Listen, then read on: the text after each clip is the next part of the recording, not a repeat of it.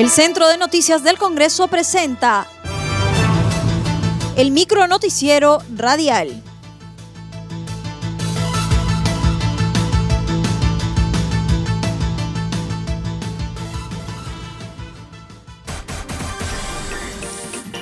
¿Cómo están? Les saluda Anaís Uceda. Hoy es martes 29 de diciembre y estas son las principales noticias del Congreso de la República.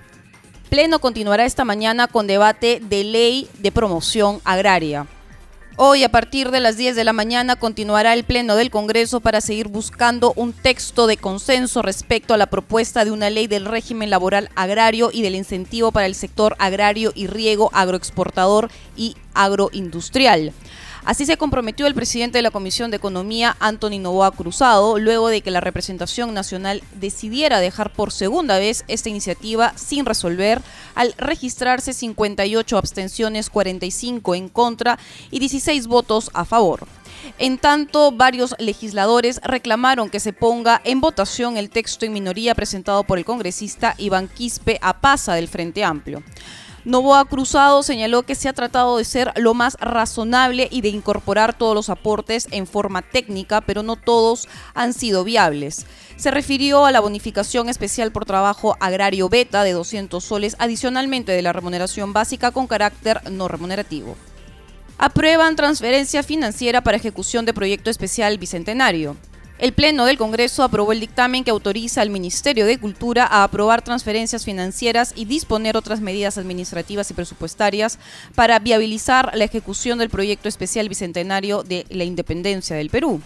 La propuesta autoriza al Ministerio de Cultura durante el año fiscal 2021 para aprobar transferencias financieras a favor de organismos internacionales y celebrar convenios de cooperación de naturaleza interinstitucional y asistencia técnica para la adquisición de bienes y servicios destinados a la atención de actividades para el desarrollo de la conmemoración del Bicentenario de la Independencia del Perú.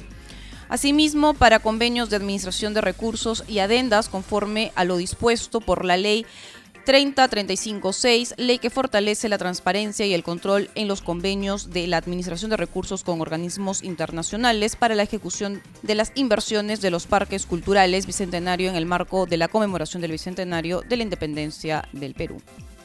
Establecen régimen especial de depreciación para sector de la construcción. El Pleno del Congreso aprobó por mayoría el dictamen recaído en el proyecto de ley que propone modificar el decreto legislativo 1488, que establece un régimen especial de depreciación y modifica plazos de depreciación. De acuerdo con el vicepresidente de la Comisión de Economía, José Núñez Sala, se trata de una medida muy adecuada en tiempos de reactivación económica porque ofrece incentivos tributarios en actividades estratégicas como la construcción. Al respecto, precisó que la tasa de empleo formal del sector de la construcción venía creciendo a tasas importantes en los últimos años. Asimismo, sostuvo que la iniciativa tiene también importantes incentivos para el sector tecnología, que es muy importante para lograr el desarrollo de toda la sociedad. Añadió que se busca beneficiar también a los vehículos híbridos y eléctricos y equipos de procesamiento de datos que se deprecian hasta un 50%, la maquinaria y equipos hasta un 20%.